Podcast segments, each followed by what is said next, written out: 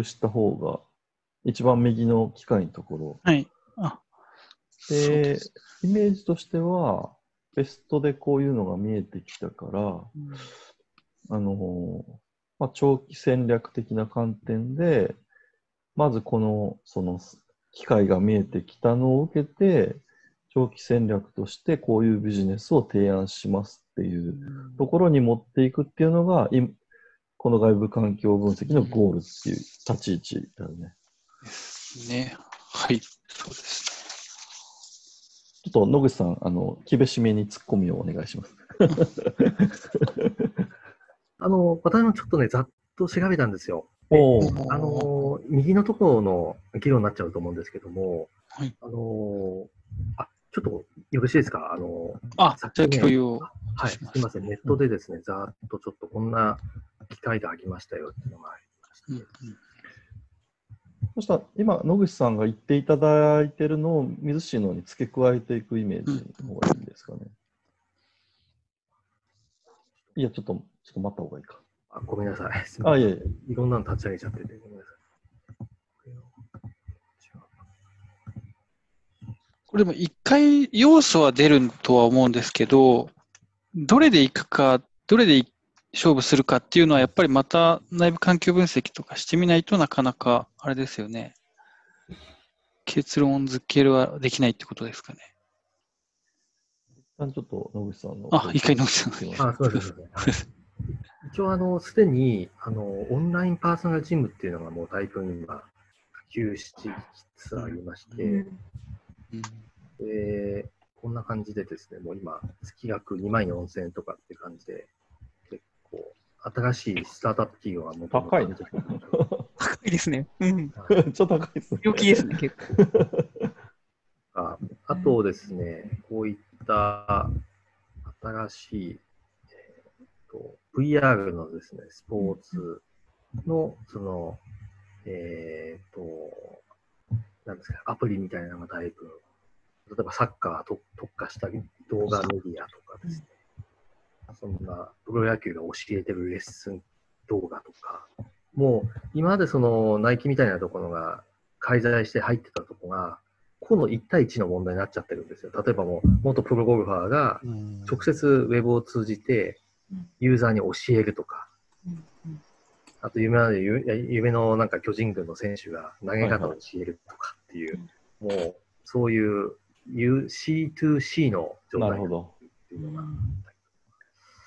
とは、あの、ゴルフで言うと、こういったシミュレーションゴルフっていうのが、若い方で今受けていて、はいはいはい。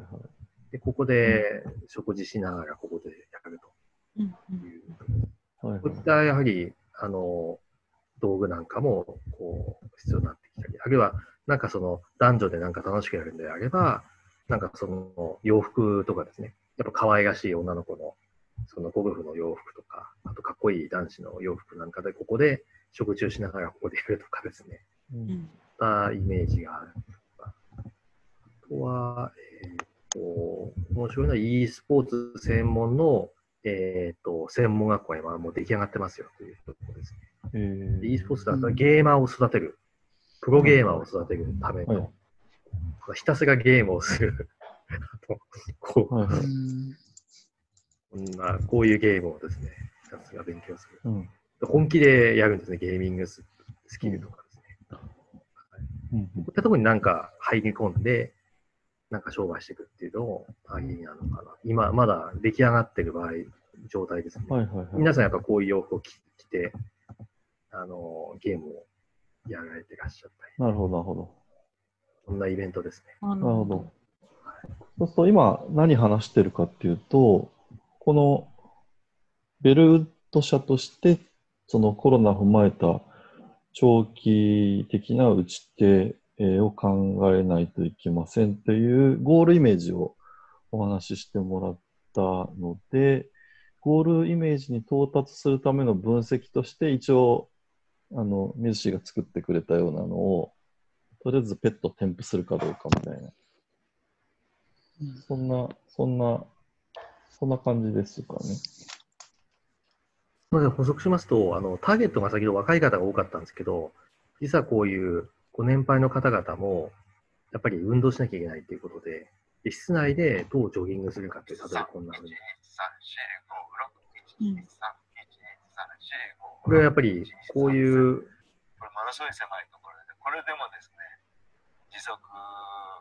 えー、と4、5キロで走ってる。こんな講座をやってあげたりとかっていうと、やっぱ年配層も捉えられるので、やはりここで靴をちゃんと履いてたりとか、こういったものを着ていらっしゃいますから、はいはい。こういうなんか心拍数を測るようなものは作ったりとかっていうことで、やっぱり若い層じゃなくて、その、えー年配層まで遂げ込めますと、やはり大きな市場になっていくんじゃないかなとか、そんなのがちょっとアフターなるほど。チャンスかなと。イメージ的な話になります。まあうん水様さんの,、まあ、ゲあのベースになると思うんですけども。ありがとうございます。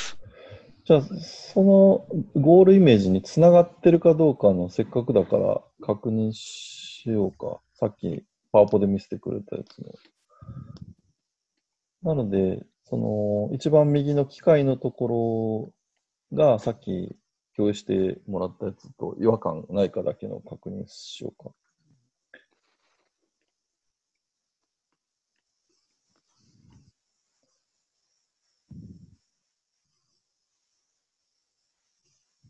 あ、どうぞ。あの、喋って、喋ってもらっていいですよ。あはい。えっ、と、今出たところだと、なんかざっくりよ大きく4つかなと認識しまして、私は。えっ、と、オンラインのパーソナルジム。これは、なかったですね。付け加えてます。オンラインのスポーツレッスン。この辺は、あれなのかこれもないの。付け加えました。シミュレーション。まあ、これ、なんか仮想、仮想オンラインスポーツみたいな新しいカテゴリーってことなんですかね。抽象化すると。あと e スポーツ事業。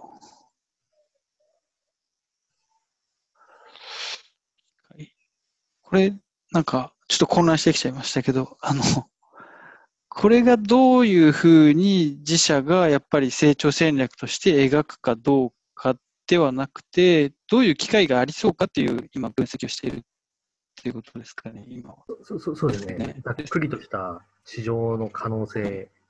うんと、その中にこう KSF があると思うんです。はい。はい。その抽出ことですよね。例えば、オンラインパーソナルジムであれば、非対面っていうのがうん一つだと思うんですね。あのうん KSF の一個のうん抽出要素としては。あそそういうイメージだと思いますね。非対あ、面ああ、なるほど。あとはオンラインとか、あとは時間を選ばないとかうん、場所を選ばないとか、う。うんんうんうんこういう、今まで比較すると KSF がな、あの、例えば、今までの KSF は流通とか、はい。あのいかにそはいのチャンネル、あの、チャンネルでの棚を取るとか、うんそんな、あと体験をさせるとか、そんなイメージだったと思うんですけど、あとデータを取るとかっていうイメージだったと思うんですけど、それも直接来ていただいて、来場して、その店舗に来ていただいてっていうイメージだったと思うんですけど、これうんコロナによって店舗に来られないっていうのが一つのケースになってくるので、その後非対面性とか、あとはオンラインっていうのが出てくるので、うん。あの場所を選ばないとかうん、時間を選ばないというのが KSF になったり。そうすると、今まで場所を選ば、場所、場所を選んでほしいから、お茶の水とかいう一等地のところでやってたものが、場所を選ばないっていう KSF になってくると、うん今度そのお茶の水とかの戦略が通じなくなってくると。銀座とか六本木とかの店出店の意味がなくなってくるので、うんだからそういったところの KSF の変化もあるのかなとか。うんうんうんおっしゃる通りですね。確かに。今、その、なんでしょうね、そういうう教えるスキルのある人が実際オンラインで教えることで、今までその、えっと、東京都内近郊の人しか対面でその人にこう教えてもらえないようだったのが、その全国のもうすごい遠くの県の人がそのオンラインで同時にそのレッスン受けられるようになったみたいな感じで、その講師も稼ぎが増えるし、またその受講者も遠い県だけど諦めないでその人のあのレッスンが受けられるみたいな、すごくお互いに魅力であるみたいなのがあるみたいですよね。それまさにそうですね。あれそう考えると、この直営の存在意義ってなんかある、出てきますかね。うん直営店。えうん直営店は意味があると思うんですけど、はい。例えば、あの、ちょい今までの戦略上の直営店はリアル店舗での直営店だと思うんですけど、うん。ネット店舗での直営店もありだと思うんです。あうんうんあとはこういう、はい、コミュニティサイトの運営でもいいと思うんですけど。問題なのはその立ち位置をどこに持ってくるかだと思うんです。例えば、オンラインパーソナルジムを自分で運営するのか、それともオンラインパーソナルジム向けのスポーツ用品とかを作って、で、売るのか。あ。ああ、野口さんすみません。オンライン直営店でイイメージというか、なんか具あ。体例あ。これはですね、ちょっと一つお願いだったんですけど、あの、あ、ちょっと一回よろしいですか？あはい。ありがとうございます。買収買収じゃないんですけど。その、手っ取り早くっていう方法で、うんえーっと、こういう会社を買っちゃうって方法もあるんですよね。e スポーツっていう会社があって、えーでもすでにこういうマリンストックとかサッカーとかそういうのを売っていて、水野、まあこれ水野だとして、水野の直営店の欠点っていうのは水野製品が売ってないんですよ。で、実は結構魅力的が薄れちゃってるんですよね。うんやっぱゴルフもそうだと思うんですけど、もうテガーメイドとかいろんなものが、キャロウェイとかみんな欲しいわけですよ。だから、あの、グクラブでも、あの、アイアンだけはキャあーなるほど。キャロウェイで、ドライバーはテガーメイドとかってあると思うんですけど、がちょ自分のメーカーだと1社しか選べないのでアスクルも同じだと思うんですけど、プラスっていう文房具メーカーが自分のメーカー製品だけ売れないので、しょうがないんで、あの、アスクルっていうのでも、あの、国用でも何でもライバルのものでも上にしちゃったっていうのがあると思うんですけど、まあ、こういったところを買っちゃえば、アディダスでもナイキでも手に入ってしまうと。でここをさらに買収して使うっていう、ここにコミュニティサイトを作ったりとか、もうすでにここに客客がついてるんで、こういうのと。これってあの、楽天とかじゃなくて、えっ、と、何なんでしたっけ？いろんなお店を、オンラインの、なんていうんですか、スポーツ用品店みたいなイメージなんそうですそうそうそう。であー。この e スポーツって会社も実は楽天にも進出してますし、アマゾンにも物を売ってると思うんえですよ。ー。ただこれ自社店ですよね。あ、なるほど。で、例えば水野さんみたいなペンになっちゃうと、本当水野製品しかないんですよ。うんうんここの差がちょっとユーザー目線でいくと、なるほど。あの靴が水野しか買えないのみたいな。自分はうん靴はアディダスがいいとかってあると思うんですよ。まあ当然ながらこの中に水野も入ってるんですけど。なるほオンラインスポーツ用品店ですね。で、すでに、まあ、こんな、えーこれ楽天のショップオブザイヤーのやつですけども、1位取ったのはアルペンの、アルペンっていうあのスキー小売店ですかね、量販店の、取ってて、で、次にアディダスのオンライン直営店が取ったりしてます。え例ー、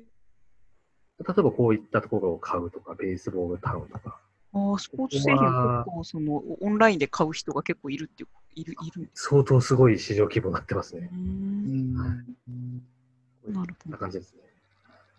あの実際こうケースを読むと、まあ、EC はあのちゃんと展開していった方がいいのかなってまあ読み取れる部分はあったんですけど、まあ、どういう手段でいくか、そう Amazon とかとまだ取引してないけど、そういうところと取引するのもありだろうし、私はなんか例えばこうヨドバシカメラとか結構量販店はファミリーと、ファミリーが結構買いに行ける場所で、あの、えっ、と、あま、えっ、と、そのヨドバシの場合は、リアル店舗もオンライン店舗もどっちもその割と顧客しっかり掴んでるっていうのがあるので、そこと契約してしまうのはありかなとか思ってたんですけど、えっ、と、それがまあ逆にそういう EC ではなくて、えっ、と、スポーツ専門のところを取り込んでしまえば、えーそこが、えー、と他のメーカーのものも扱ってるから、まあ、顧客にとっても利用しやすくなるっていうそうですね。でそこで、まあ、成田さんのお考えの通り、そこからが勝負だと思うんですけど、体験させてデータを取ってくるっていうところだと思う。まあ、ネット運営してくると、すべての行動利益が取れるんですよ。何の商品をいつ買っていって、で、何の特集ページから離脱したとか、何パーセント離脱したとかっていうのが、全部データが取れちゃうんですよね。でそこで、例えば使ってみて、あの、なんか、た体温計がなんかで、その、それぞれのデータを取っちゃう方法もいろいろできると思うんですよ。そこが多分直営店のメリットだと、それを商品開発に生かすっていうところだと思うんですよ。自社でこう、e コマースとか作ってくると時間かかっちゃうんで、多分これは約5年ぐらいの勝負だと思いますので、なると先にかあの買い買ってしまって、うんでそれで、あの、あの、展開をしていく方が早いのかなっていう。具体的に言うと、自社で作りますと、その、今の組織図があったと思うんですけど、うんあの、せ1000人ぐらいいらいらっしゃる。あれを、誰をどこの部署で回すかみたいな人事異動をやんなきゃいけないんですよね。で、それが他社が買収しちゃうと、それやんなくていいんですよね。一応あれなんですよね、その EC サイトはその2010年に立ち上げたっていうことで、い一応、まあ、ああることはあるんですよね。あ、あそうそうそう。そう。そうそうそう、えっと、ケースの10ページ目の上の方に書いてあって、まあ、ただこうど、どのぐらいのレベルかってあんまり書いてないなっていうのでわからないところではあるんですけど、今みたいに、今ご紹介されたその e スポーツっていうあの会社、えーサイトのところだと、もうすすでに結構顧客も掴んでそうだし、そういううこう画面の技術とかも、この会社より、今の会社よりは高いかもしれないっていう期待はあるっていうとこですかね。人材もいる。ち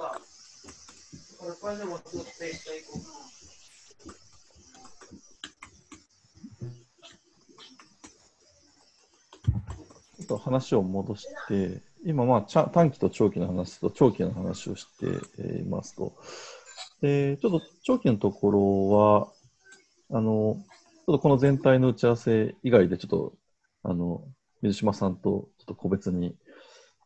喋りながら、ちょっと詰めて、全体にっていうふうに、あの、思ってるんですけど、長期の、あの、で、実際にアウトプットするときに、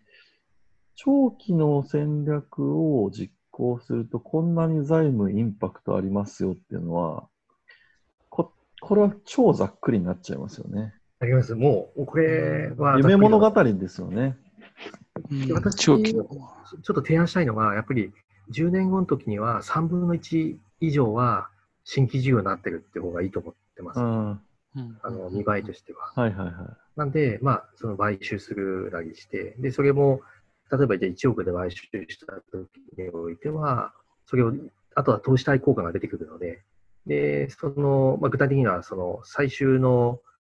2030年の売上の30%を確保できたっていう計算をさせてもらって、で、問題なのはそこの上がり利益率だと思うんですよね。そこが、例えばこう e ビジネス的な話になってくると、今まで今、えーなんかにえーににえーさ30とかそのぐらいだったものを60%に引き上げたりとか、はいはいはい。はいそんな感じで、もう収益構造自体も変えちゃいますよと。なるほど。その了解です30%なんですけど、インパクトとしてはもう上がりが倍ぐらい持ってくっていう。はいはいはい。で、その根拠としては、パーソナルジムとか、もしうんススポーツゲストなんか運営してしまえば、コストがもう全然、その製造メーカーの30とかとレベルが違うので、うんうん。上がりを60%持ってきて、サービス業になってしまうので、なるほど。60%っていうのを、だまず数字を作るのが重要かなと。うん。そこからちょっと論理付けをして、っていうのを思いました。ちょっとあの長期戦略は、これもう録音してるんで、あの一応インプットはしつつ、えっと、さっきちょっと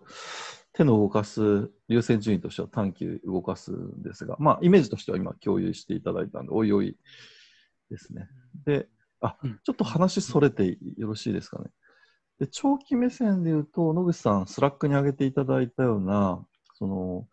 事業承継のイメージをあの上げていただいたじゃないですか。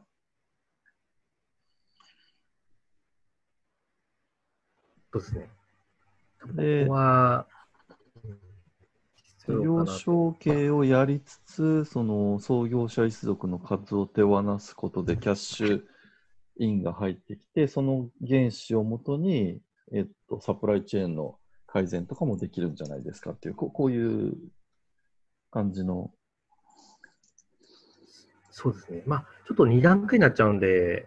2つ分けた方がいいかなと思ってるんですよ。まあ、資本政策の問題と、うん。まあ、具体的にはあの事業承継の問題とうん資本政策の問題ですね。最後に、その、えー増資、増資じゃないないですかね。その、その、まあ、株式交換みたいな感じによく M&A っていう3本柱になると思うんですけども、そのまず事業承継は100%必要かなと思ってました。はいはい。たこれが非常にシンプルで、会長さんがいつ引退されて、で、取締役の方が、あと、なん 5, 5年ぐらいしたときに全部、あ、あと3年ぐらいしたら、みんな、えー、2人ぐらいが多分定年退職になると思うんで、そしたらちゃんと、えー役員、執行役員せ、あの、あ、入れなきゃいけないので、執行役員制度を作った方がいいっていう、例えば提案をさせてもらって、でそれは2年後に迫る取締役2名の引退と会長の引退を。想定してみたいな感じだと、まあ、ただ文章だけで数字もいじらずにいけるのかなと思う。わかりましそれが軽い事業承継プた。ランあ、はい。ちょっとあの。あ頭がはい頭が7まで変えるんであれば、あ、すいません。はい。ちょっと頭が追いついてなくて、あの、ままたちょっと拝見してすり合わせさせていただくと思いますので、すいませんちょちょっとすいません。ちょっと頭が追いついてなくて。あ、でも、あの、ありがとうございます。あの、アイデア。で、どうしようかな。長期は、湯島先生、なんか確認事項ありますか？一回、まあ、このあたりだよねってところで仮置きをして、また考えていくイメージですかね。割り置きをして、また短期のところがある程度これでいこうかなってなったら、あとは長期のところの中でもう一回出す来感じかないな。ね。なので、Google ドライブとかに格納しといてあ、もらえると。こいつを、はい。わかりました。はい。で、まあまたこれ以外にも出てくるかもしれないです。はい。で、あと10分、15分大丈夫ですか、皆さん？